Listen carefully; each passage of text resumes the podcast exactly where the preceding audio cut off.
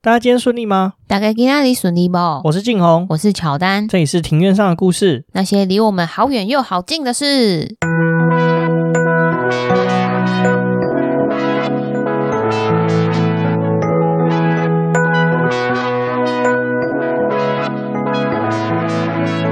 透过历史、书籍、电影、风土，带你进入那些看似很远却其实离我们很近的事，在这里扩散你我的小宇宙，还有那些故事所延伸出的观点。本节目透过 First Story Studio 上传，Google 搜寻 First Story 了解更多。为什么我觉得今天好像比较嗨啊？今天呢、哦，我不是一直都很嗨吗？好，我们今天录音的时间是九月四号的下午，大概八点二十左右。没错，今天是星期六，快乐的星期六。我们现在聊一件好笑的事情，好了，就是在这个礼拜的时候呢，有人牙齿断掉，我的牙，我的门牙断掉，而且大家想说，可能掉门牙可能是一件很严重的事情啊，比如说什么破街啊，或者是说什么车祸之类的事情。但实际上，我门牙断掉是一件很好笑的理由。有一天我去吃拉面。那我拉面都吃完了，我也把口罩戴起来了。可是不知道为什么我没有看到那个，因为大家都知道啊，现在内用不是会有那种内用隔板吗？就是透明的那种防疫隔板，对不对？对对对对，就是那种。然后我就不知道为什么就敲到那个隔板，然后我的门牙就喷掉了。所以你是你的那个缺牙是因为一碗拉面的关系吗？对，一碗拉面，而且重点是不是吃到一半，是吃完拉面，我就把这个。很爆笑的事情就 po 在我自己私人的那个 IG 上面啊，然后很多同朋友就来关心我，为什么可以吃面吃到门牙喷掉，真的是很糗。所以结论，那个拉面好不好吃？你吃的那一家？哦，很好吃，很好吃，这可以跟大家推荐一下。那家忽然忘记叫什么名字诶，但是在中山站附近，它是啊，好像叫什么什么京都什么柚子拉面的样子，对对，好像叫京都柚子拉面，那间赞不错。嗯，好，没关系，等下可以查，因为我记得你好像有在 FB 打卡的样子。对对对对对，然后我同学在下面留言说，你是吃这个拉面，所以说是牙齿喷掉啊，还一直被笑。然后因为我们原本这个周末原本是高中朋友要聚餐，因为这个事情呢，我就跟他们讲说紧急取消，我就说我牙齿因为吃拉面，然后门牙喷掉，然后我就被笑大概两个小时吧。因为真的蛮糗的，他们还要求我说就要拍照存证，传给他们看，证明我牙齿喷掉。真的很好笑，而且你那个牙齿断一半呢，看起来就很笨。好啦，其实为什么那个牙齿看起来那么脆弱？其实是小时候我弟就把它踢断过啊。然后这个牙齿是后来补的，啊补了之后我一直没有去把它装牙套，就是装假牙装起来啊，一直拖，一拖再拖，从我小学一年级拖到现在啊。不过我也觉得很厉害的是，就是这颗牙齿是我小学一年级补的，就是到今年才断掉，总共二十年，那颗补的牙齿才断掉，我也是用的够值得了啦。你不是说你已经久到那个医生都在翻病历，说哦，原来这个是我补的。对，我记得那天就是因为牙齿断了嘛，就是是真的不能再拖了，所以我就决定痛定思痛要去做牙套。结果呢，就是挂了那个医生的诊嘛，然后那个医生就看到说，哎，这个他就看到说，哎，我牙齿断掉，他就想说，哎，这个是以前我记得是有补过，然后医生就搞不清楚状况，说，哎，什么时候补的？大家都知道嘛，就是要做牙套的话，你原本如果说牙齿断掉，要先抽神经做根管治疗，然后中间会再塞一根那个柱子，钉子，对，钉子上去嘛。我的话是久到连医生都忘记有没有帮我装钉子了。原本那个护理师小姐还跟我讲说，哦，你这个如果说要做牙套的话，除了牙套的钱，还要再加钉子的钱。然后说，哦，是哦。然后结果医生一看就说，哎，奇怪，这颗牙齿是我补的吗？他说，哎，奇怪，里面怎么还有一根钉子？然后他在翻病历才发现说，哎，这这颗牙齿是民国。九十年补的牙齿，钉子也是他自己放的，他放到他自己都忘记了，所以二十年前那个钉子就存在了。对，没有错。好啦，那这是我这阵子发生一件就是蛮搞笑的一件事情啊。那我也还在等待我的新的牙齿的到来，现在只能先暂时补一个临时的假牙，凑合着用。你现在不能大口的吃好大大鸡排了。哦，对啊，我这这阵子吃东西真的超小心的，我超怕我牙齿又喷掉。这是一件很智障的事情。对啊，你跟谁讲，就是大部分人都在笑吧？对，其实真的蛮好笑，因为就虽然说这件整件事情很可怜，但是看到你的样子就觉得超好笑的。对，那我同事还问我说，为什么我这两天就请假？然后我就跟他讲说，因为我牙齿喷掉 要去处理，这是紧急事态，紧急事态，真的蛮智障的。那另外的话是，最近我们大家都知道嘛，就是那个公共电视的年度大合剧《斯卡罗》上映了，超好看的耶。对啊，我目前看到第几集啊？第五集是不是啊？对，第五集，他他的那个叙事背景好像是十八，诶，一一八多少年的样子，就是、那算十九世纪的，对，十九世纪。他后续接续的事件就是课本上有叫牡丹社事件，他是以一本小说为背景，叫《傀儡花》这本小说为背景啊。那他的作者我记得是一个医生。那百灵果其实有对这本书就是做很详细的介绍，还做了读书会去介绍这本书，甚至还有采访过这个作者本人啊。以《傀儡花》为故事的这个背景啊，其实呢这本书其实蛮多细节是，呃，它虽然是依照史实去做。编写一本书，可是其实里面也蛮多情节跟角色，其实是呃小说里面独有的角色啊。所以说，其实我们在看电视剧的时候，其实还是要稍微注意一下，说有一些角色是并不是历史真实存在，像蝶妹这个角色就是被写出来的。哦，对，所以说这不不完全是史实，就是还有一些是因为小说的关系嘛，所以有一些是稍微。可以这样说吗？是虚构的吗？对，虚构创作的。嗯，部分是创作出来的。对啊，但整体而言，整个历史事件的脉络跟发生的始末基本上是一样的啦。嗯，就交代的还蛮详细的。对啊，而且书里面不是书里面，就是电视剧里面，其实每个细节跟角色曲线，我觉得都刻画的很棒。就是他其实有把那个年代每一个呃人的认同混乱这件事情讲出来。我觉得这这这个这个电视剧其实是很有看点的一个电视剧。嗯，我觉得还有另外一个很厉害的地方是演员的口音，就像他里面有一些角色，像是有一部分是清朝来台湾的官员，他的那个大清帝国的口音，那种应该是说国语嘛，国语的发音就非常的标准，就那个时空背景的。对，再来的话是演员，演员他们讲客语啊，然后原住民语都非常的到地，听起来就是感觉不会有那种顿呆顿呆的感觉，或者是。恭维恭凯，刚刚调调一种尴尬，嗯，就不会让人家出戏，蛮可以融入那个背景的。好了，我们聊了洋洋洒洒聊了这么多，终于要进入今天的正题了。你的牙齿讲最多吧？对，我的牙齿牙齿篇幅很大。好了，因为其实牙齿这种事情断掉啊，就大家都不乐见啊。当人在衰的时候，通常都会去寻求一些神灵的帮助啦。所以，我们今天的主题就要讲的就是，如果说我们去寻求神灵的帮助，要怎么呃，请他给我们指引呢？我们通常都会去庙里面做什么事情？如果是信佛道教的人的话，他们就去庙里拜拜，拜完拜之后就是哎求个签嘛。嗯，跋杯求签，跋杯求签嘛。那所以我们今天的主题就是来聊聊这个跋杯跟求签这件事情。没错，我们要做的是解签。为什么我们想做这个主题呢？其实主要有一个原因啊，就是我们觉得前阵子的话，我们其实个人生活上都觉得说有遇到一些阻碍，所以说就没有过得那么顺啊。所以我们就决定说，我们去家里附近的这个土地公庙求个签。大家都知道啊，土地公其实就是你们家附近的那个那个地方的守护神嘛。既然是你觉得说你最近在家里过得不顺的话，其实去大家不妨考虑可以去家里附近的土地公庙求个签，看土地公怎么指示我们这样子啊。那从小的话，其实我都一直觉得说，这个签诗是一个很神奇的东西啊。就我不知道为什么，就从小到大抽签的经验，其实签里面写的东西其实都八九不离十啊。所以我自己个人，嗯，我觉得说我不算是迷信的人，但是只要有求签，我都会稍微看一下它上面的内容就写什么，然后再去对应说，诶，签的内容跟我接下来发生的事情有没有相通之处啦。我是觉得是蛮有意思的一件事情，说实在哦，所以你的心态会是带着去验证签诗的那种想法，也不算是啊，就是当如果心中有一个迷惘的时候呢，你没有方向的时候，你签诗上面会写一些东西，那你自己对于这种迷惘的状态的话，你会比较有一种，诶，好像有人给你一些指引的方向，你就不会那么悲观啊。我自己的看法是这样子啊。哦，那的确是需要啦，就是在人情绪比较低落、没有办法做决定的时候，的确是需要这样子的一盏灯来指引。对啊，但，但是我们还是鼓励说，就是大家要相信自己啊。那牵丝这个东西呢，只是说在增进你确定你的目标的时候，呃，有一个人他像是无形的东西，就是给你一些方向跟看法，你就把它当做一个参考这样子啊。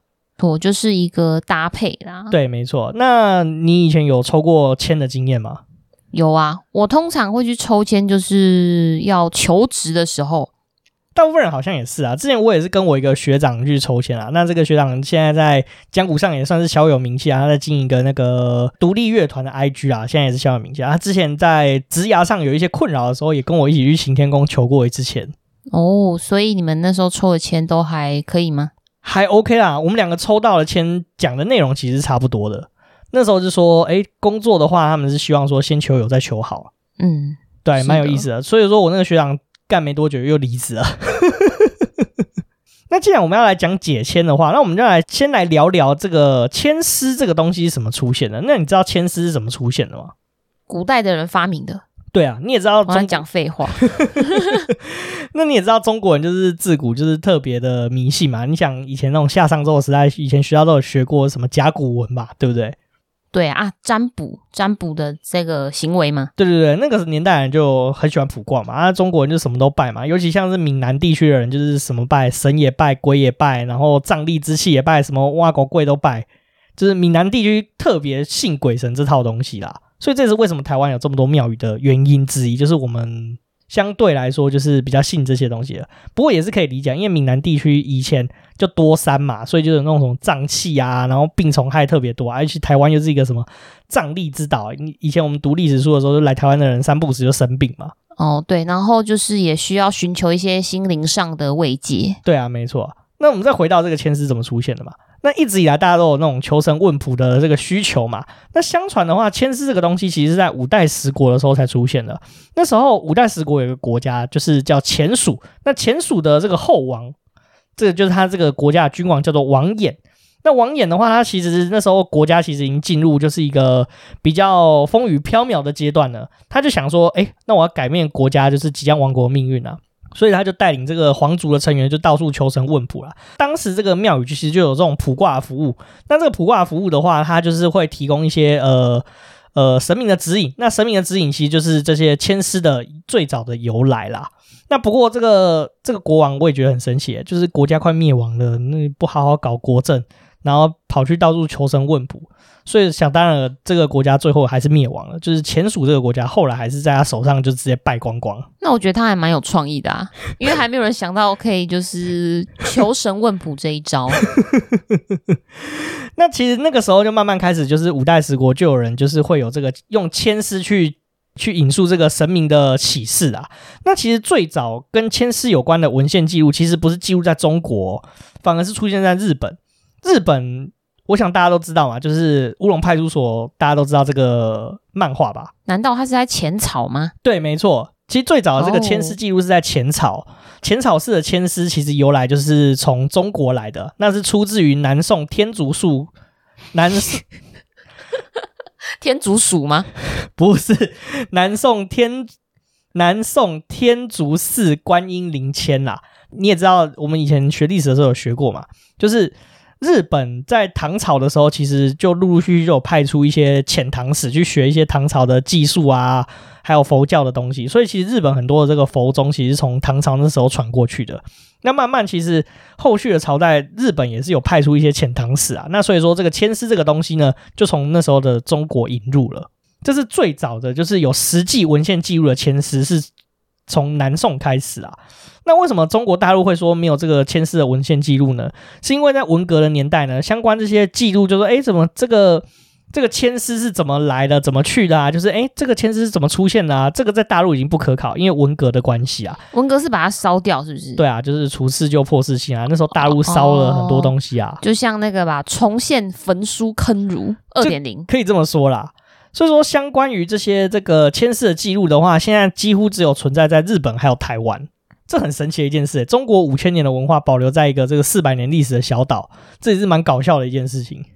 对啊，台湾的资料可以找到的还比较多。对啊，其实也是中国因为共产党的关系啊，就是他们其实是推崇无神论的，所以其实你去大陆的话，去庙宇拜拜是要收门票的。我是觉得有点搞笑啦，它不像台湾就是。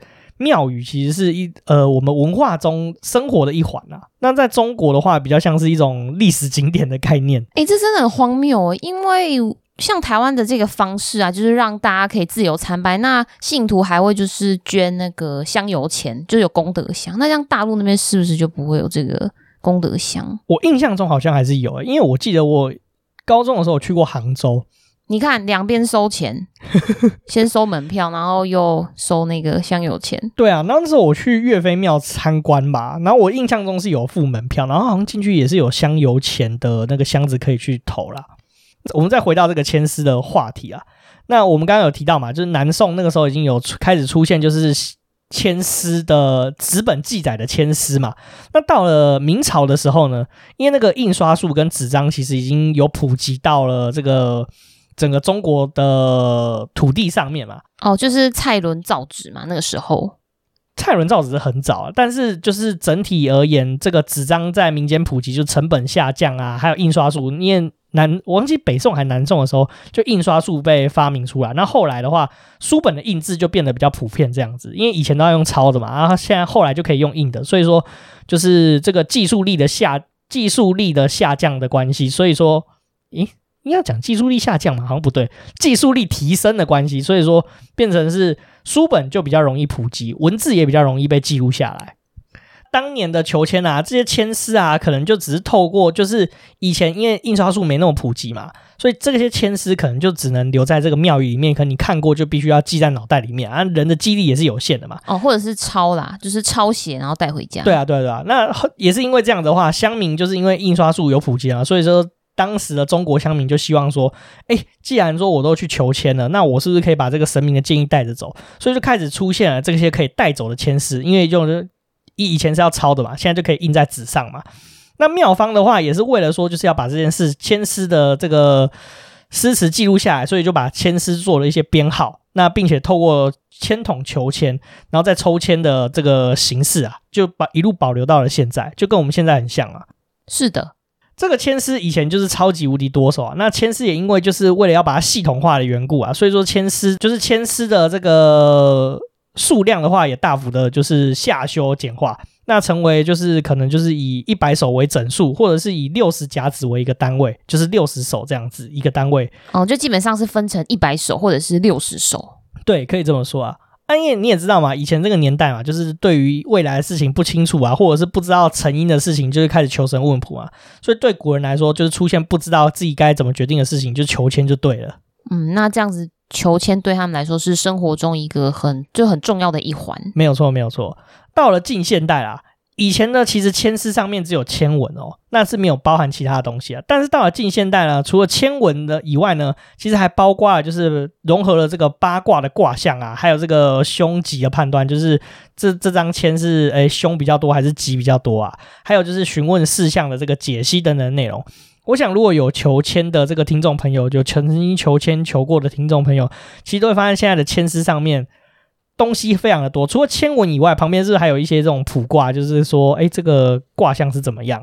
哦，你说的是不是它可能会有列好几个？例如说，他会写做事是什么，然后宜居或者是官事或是婚姻怎么样？对，没错，这个部分的话就是它的这个询问事项的解析啊。啊，卦象的话是，你看旁边我们这边手上有一张签诗，它会注明说，哎，这个。黑色的圈圈跟空心的圈圈，那这个就代表说是它的卦象，是八卦中的哪一个卦象？这个也是参考中的其中一个依据之一啦。我可以把这个签诗分享在现实动态上面，让大家看一下。那所以说，这个签诗其实我觉得是一个非常珍贵的文化。签诗的内容的话呢，这个签诗的内容其实就是集结了我们的很多的历史故事的典故啊，还有我们。中国成文学成就上的几个大作啊，还有民间戏曲集大成的一个文化瑰宝。对，我觉得是精华诶，因为像是这么多的状态，它可以融入在一首诗里面，我觉得蛮强的，而且还有哲学的性质。对啊，其实我觉得解签这个东西是很有趣的事情啊。不过我们后面再来聊解签啊。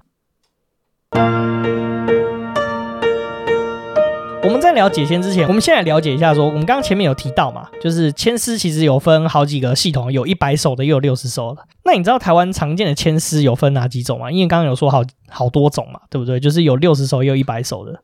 嗯，我知道的就只有六十甲子签，因为前阵子我们去抽的土地公庙，它所使用的就是六十甲子签。对，没错。其实还有好几种不同常见的这个签诗啊。那你有观察过上次你抽的签诗上面有哪些特色吗？这个的话，它就是有四句，然后一句话是七个字，是七言绝句吧？对，没错。其实台湾常见的签诗的内容呢，其实都几乎都是仿照唐诗的这个七言绝句的形式啊。那七言绝句的话，我想小时候大家有学过，我帮大家复习一下。七言绝句的话，就是一句话里面有七个字；绝句的话，就是它这首诗里面是四句话这样子。而且为什么会说它是文化瑰宝呢？其实大家都知道嘛，就是七言绝句的话，它有这个平仄跟押韵的要求。没错，就念起来会很顺。对，没错。所以说你念起来的话会特别有感觉。而且我们大家都知道嘛，其实用现在国语念绝句不一定音律会是最漂亮，其实应该要用台语来念，因为台语其实是比较接近上古汉语的发音哦。所以如果说是用台语去念跟解释，是会比较能够更完整的诠释出来。对，没有错，没有错。千诗的话还有一个特色，我想我们在路上看到，就是各个庙宇看到的这个千诗的话，你几乎都会发现说，这个千诗其实不同的神明可能都会用同一套签。这个签诗有一个很有趣的特色，就是很少有单一神明专用的这个签诗啊。但是有一些特定的神明还是有他特定的签诗，像是比如说月老，月老就有他特定的签诗，因为大家都知道月老是拜姻缘的嘛。哦，对，他就只管姻缘，其他的就不太会有人去询问他。我们再回到说这个台湾的常见的签诗到底是有哪哪些签诗呢？根据台湾民政局的统计，台湾最常见的签诗分别是有三种，第一个就是刚刚你提到这个六十加十签。嗯，六十甲子签，对，然后再来呢？再来是雷雨诗一百首哦，一百签，它就是一百首的签。那这个雷雨诗一百首，其实你以前也抽过，真的吗？对，行天宫的签就是用雷雨诗一百签，是哦，所以它也是七言绝句吗？对，也是七言绝句哦。因为因为行天宫的时候，我不知道是因为行天宫的庙方有专门的解签人员。那上一次我们在抽。土地公庙说，因为庙方那时候没有人可以解签，就上网自己查，我才知道说哦，这是六十甲子签，所以行天宫的我就没有特别去找了。对啊，因为行天宫随时随地都有解签人员。嗯，没错。那另外一个常见的签诗的话，叫做观音一百签，它其实也是一百首哦，有一百支签可以抽。对，没错。那我们先来介绍一下这个六十甲子签啊。那这个六十甲子签又称为妈祖签啊，在台湾的话比较常见到这个。六十甲子签的地方，首先是妈祖庙嘛，因为它都叫妈祖签了，对不对？没错。那还有另外一个地方的话，就是我们去抽签的地方，就是土地公庙。台湾大部分的土地公庙都是用六十甲子签。哦，所以是现在最万用的签诗嘛？对，可以这么说。其实它就是现在最常见也最万用的签诗。它上面签诗的解释呢，其实还可以配合易经啊、五行，甚至农民历去做配搭配使用。哇，那这样子的话，会更了解它的来意。我们到时候会把一张签诗放在这个我们的 IG 上面啊。那其实大家就看到说，签诗上面其实有很多的密码，包括说这个易经的卜卦这样子，还有这个五行，因为它每一个字其实都跟五行是有关系的。哦，那五行是什么？五行就是金木水火土。所以五行，五行是一种状态吗？不是说谁哪一个行特别好吗？没有特别好，它要配合看你。今天问的事情，去跟五行中做搭配去做解释哦，所以说解签是一门非常高深的学问啊。嗯，同时要懂很多，你才有办法讲出来。对，我们再回到六十甲子签嘛，这个它不止只有六十首，因为有些庙宇也会添加，就是所谓的签王啊、签手或者是头签三者中其中一首诗签诗。总共除了这个六十支签以外呢，还会加上这个签王、签手、头签三个其中之一，组成六十一手签式。所以实际实际上这个六十甲子签呢，它总共有六十三手，那就是除了原本的甲子六十甲子签以外，还会再加上这个签王、签手、头签三者其中之一。除了这个以外的话，那其实各大庙宇也会因为自身的需求，因为这个神明可能比较特别嘛，所以说他对于签诗上的。指示可能会有一些不同，所以说这些庙宇可能也会对这个签诗的内容稍微做一点点修改啊，也是因为这样子，所以说这个六十甲子签就成为最多这个支线的这个签诗种类啊，所以常常会有这个不同庙宇的同样一手的签诗，可是它同样假如说它是丙戌签，可是其实这样子呃，可能 A 庙跟 B 庙上面的签诗上的字体就有点不太一样。那他的解释可能也会有天差地别的情况，所以说呢，我们会建议说，如果说去庙里求签，如果可以的话，就是希望说，就是可以当场庙如果有解签人员帮你解的话，是最好的，因为这样解出来的签通常会是最准确的一种方式。没错，因为庙方人员他，我我的感觉啦，他跟神明长时间的相处，所以他也会比较了解神明在在想什么，或是要给什么旨意。对，没有错。那虽然说我们刚刚有提到嘛，这个六十甲子签在这个大多数的妈祖庙都是用这个六十甲子签了，但是少数的妈祖庙是用另外一套的一百首签诗啊。这个首签诗的话，就是叫做澎湖天后宫灵签啦。那因为据传说这套签的话是来自于澎湖的这个天后宫哦，澎湖天后宫很有名啊，就是信徒也是很多。对啊，而且澎湖天后宫很，我记得是建庙也是很早就建庙了。没错，我们来来聊聊另外一个这个也是常见的签诗，刚刚有提到这个雷雨诗一百首嘛。我们刚刚提到的行天宫也是用这个雷雨诗一百首。但为什么会叫雷雨诗千诗呢？其实是因为这套千诗的第一首千诗的第一句就写着就是“我本天雷雨诗”，所以说这套千诗就被认为说是传说中雷雨诗的降笔，就是雷雨诗下降到凡间所书写的一套签诗。哦，是由来是这样？对，没错。它又被称作就是关帝签或者是城隍签，所以说它比较常见出现在关帝庙或者是城隍庙。所以行天宫是拜关圣帝君嘛，所以说用雷雨诗一百首其实蛮常见的。哦，原来是这样。那有一种说法是雷雨师本人其实就是关圣帝君啦。所以说我在想说，为什么是关帝庙才会用这套签诗？因为本人雷雨师本人就是关圣帝君，所以他就不可能用其他的签诗啊。嗯，这也是有可能的。但是我。在找这个资料的时候，其实我从图书馆借一本关于千丝的书，那它里面写是说，其实雷雨师其实不是关圣帝君啊，其实雷雨师是另有其人啊，是一个叫石固大王的人，那他其实是秦朝的一个治水大师这样子。诶，那他后来有成为神吗？有，他后来有成为神，就叫石固大王嘛。对，石固大王。哦。所以其实也蛮有意思啊，其实这个都是很古代的事情，所以说有各种这种众说纷纭的说法也是蛮常见的。那很酷诶，就是那么久以前的事情，还是有被顺利的流传下来。对啊，但是版本就很多变了。哦，因为中间在传的人就是有很多个人在传啊。那我们刚刚有提到啊，最常见的三个签诗，还有另外一个就是这个观音一百首嘛，对不对？那你知道，既然都叫观音一百首，那它常见于哪里？你应该就是可以轻而易举的猜出来。哦、呃，就是有在祭拜观世音菩萨的庙宇，没有错，就是观音庙比较常见这个观音一百首啦。但是这个观音一百首，它的签诗的话，看起来就是会比较难解一点点啦，所以你一般人看这个签诗，可能就是看得一头雾水啦。而且因为这个签诗的话，还要再配合这个八字命格来看的话，会是比较准确的。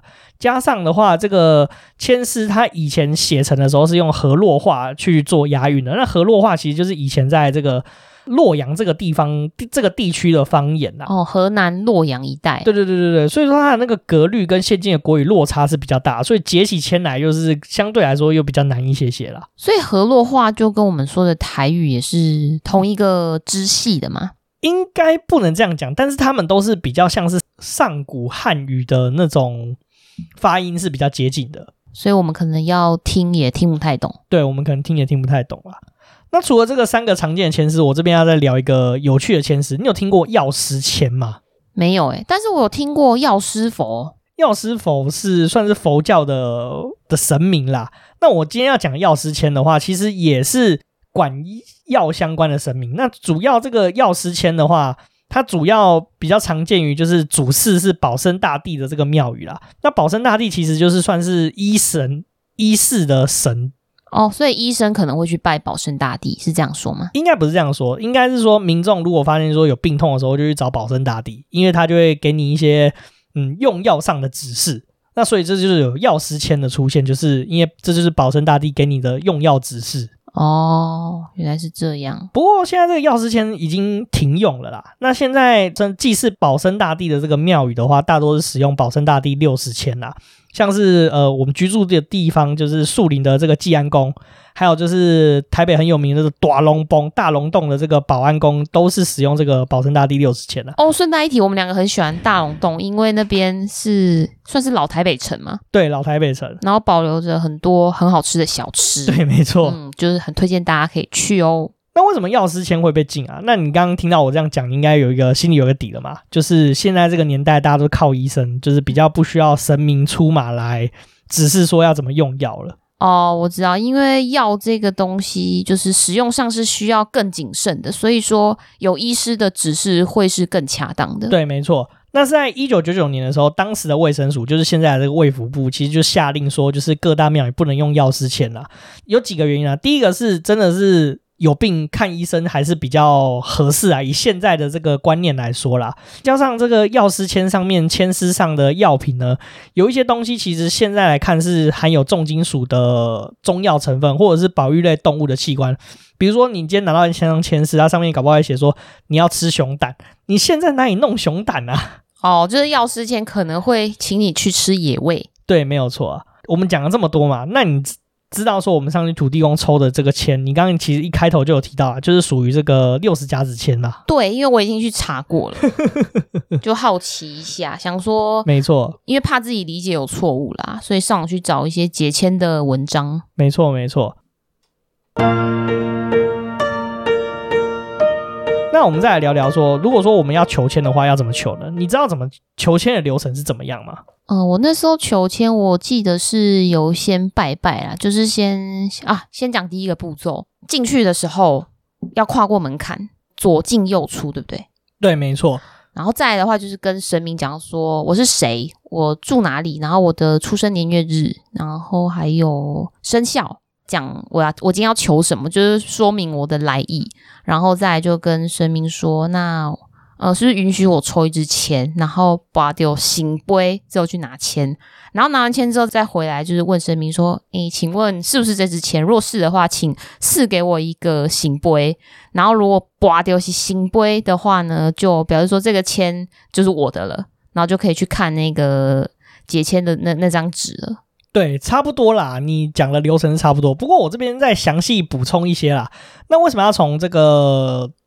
右边进去，从左边出来呢？其实这个跟这个传统庙宇的观念是有关系的，因为我们通常进去的时候要从龙门进去，那龙边的话通常就是右边；那从虎门出来，那通常这个虎边就是左边的意思。所以就是我们要从诶入龙口出虎门这种方式的话，会对运势来说是比较好的。那你刚刚有提到说不要踩门槛嘛？因为庙我们都知道说中间的门是给神走的，左右两边的门是给人走的。那我们在走这个门的时候，其实门上面也有神，所以说踩门槛就等于是踩门神的意思，是不礼貌的。哦，是这样子哦，我其实不知道，我只听就是小时候我妈就跟我说，哎，不可以踩那个哦，然后我就说快快乖乖的跨过去。对啊，你不觉得对小朋友来说其实蛮辛苦的一件事情？因为小朋友脚短。比较容易跌倒吧？对，比较容易就是不小心卡到这样子。我以前都很害怕，就说万一卡到会不会有什么不幸的事情发生？古时候的妇女不是会裹小脚吗？那这样也很难跨过去欸。对，好像也是欸，就是可能要集中精神，然后再跨过去。没错。那你刚刚有提到要先拜拜啊，拜拜的话就要烧香啊。那至于这就是烧香的话，因为我爷爷是做香的，所以我对这方面其实从小就有一些知识。香基本上点燃之后不可以用吹的，把那个上面的火浇熄。因为你也知道，上面火如果太大的话，其实是有危险的啊！要把那个火扇熄，要用手这样去扇，像这样，咻咻咻，这样扇熄。哦，你忘记我们是在录 podcast 吗？更没有人看得到你的手，所以我用一个咻咻咻的声音，我不是。哦，对，不能用吹，要用手去扇。对对对对，参拜以后要先跟神明就是讲说，哎，你就是像你刚刚讲的那部分嘛，就是说参拜以后要先稍微整理一下思绪，然后思考要怎么跟神明说你今天来的。用意是什么？在求签之前，有一件事情也很重要，要先把不会问神明说在不在家。我没有问你、欸、怎么办？我就直接好像好像冒失鬼，我就直接说我是谁，我住哪。其实也没关系啊，就不知者无罪嘛。哦，那我下次会更注意。对，土地公，对不起。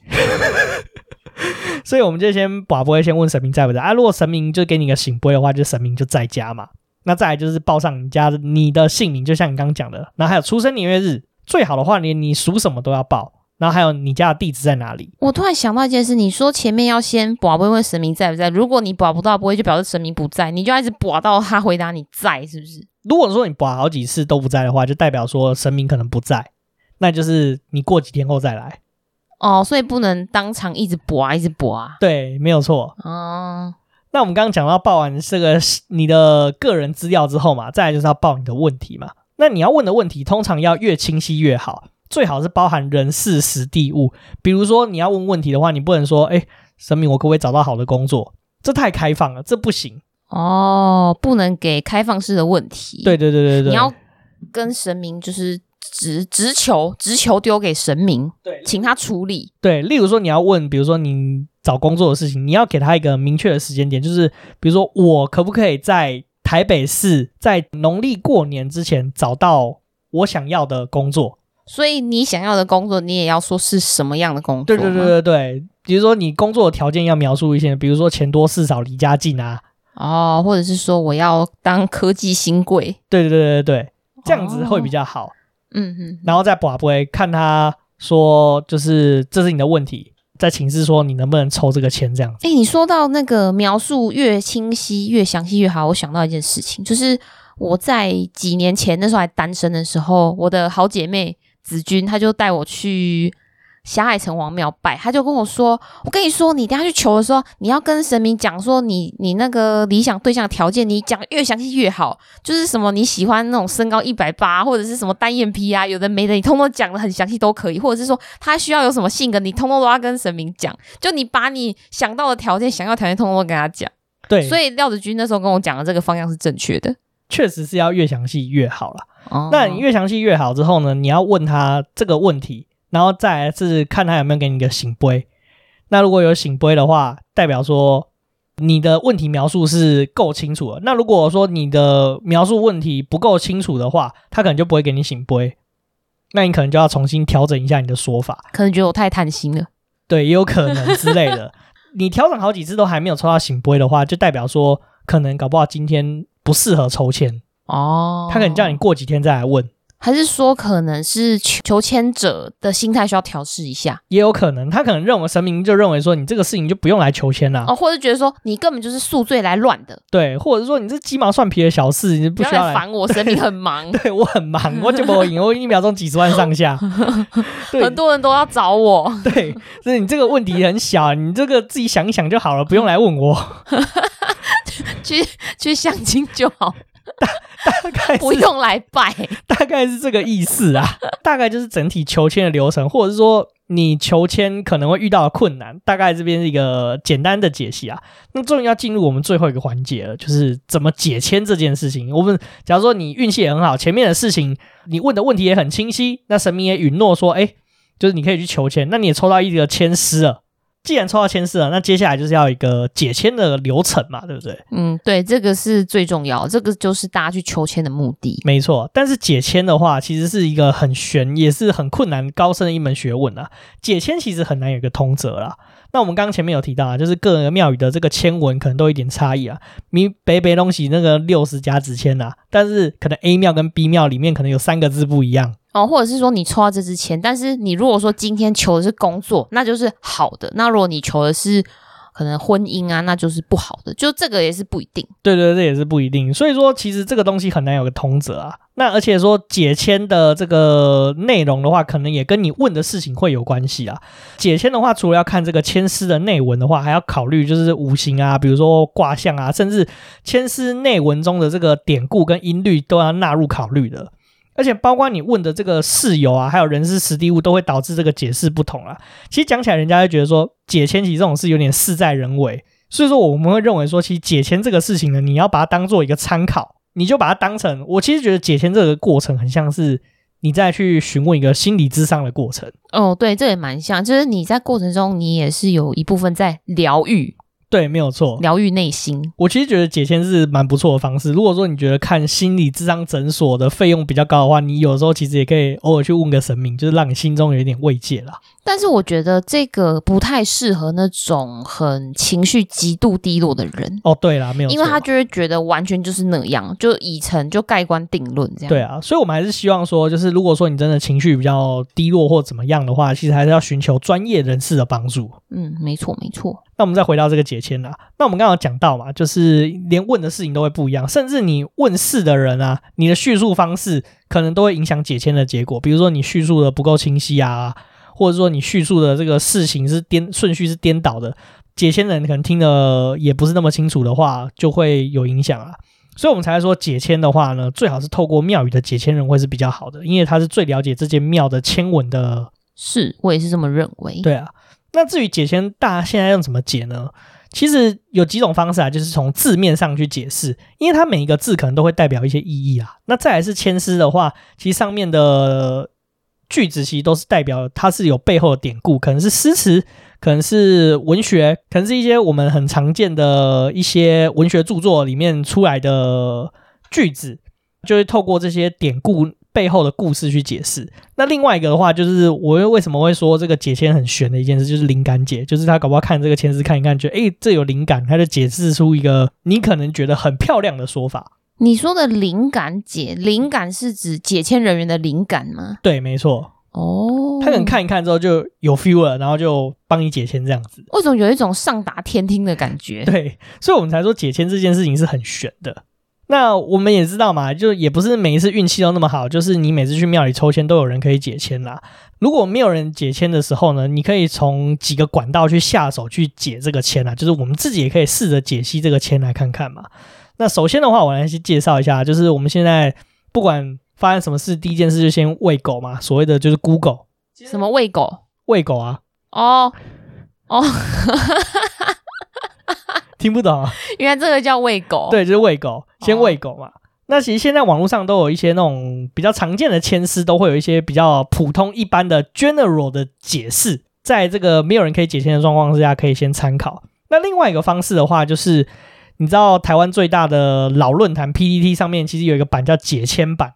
上面有一些卧虎藏龙的乡民也可以帮你解签，真假的？真的啊。所以那个 PPT 的解签版是非常热络的吗？算热络吧。我上次去看的话，一天都有六七篇贴文诶，其实算是蛮不错的哦。哦，不错不错。好，对。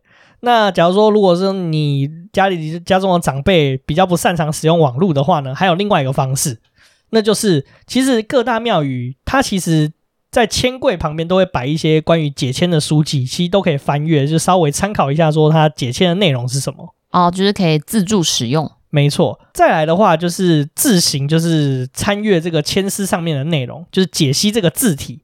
比如说，你今天拿到一首签诗，它里面可能有“千里”两个字，那你就是解析“千里”这两个字的意思是什么？“千里”的话，其实可以把它合在一起的话，它是不是就跟三重的“重”很像？哎，真的哎，林老师，那你就可以从这个方向去解析这个牵丝的意思。那如果说你今天看到有“牵引”这个字的话，那就是可能就代表是有“重”的意思啊。如果说你是问姻缘这件事的话，那有可能代表是复合的意思。哦，原来是这样。那有另外的话，牵丝上面嘛，除了本身的典故以外呢，它还会有一些这个自然动物的象征啊。比如说这个牵丝里面呢，可能。它里面就有提到一些动物，比如说有狗啊，有龙啊，然后有鸡啊之类的。这个动物的话，其实它就可以代表是它是除了是生肖以外，它也代表是天干地支的其中一个代表。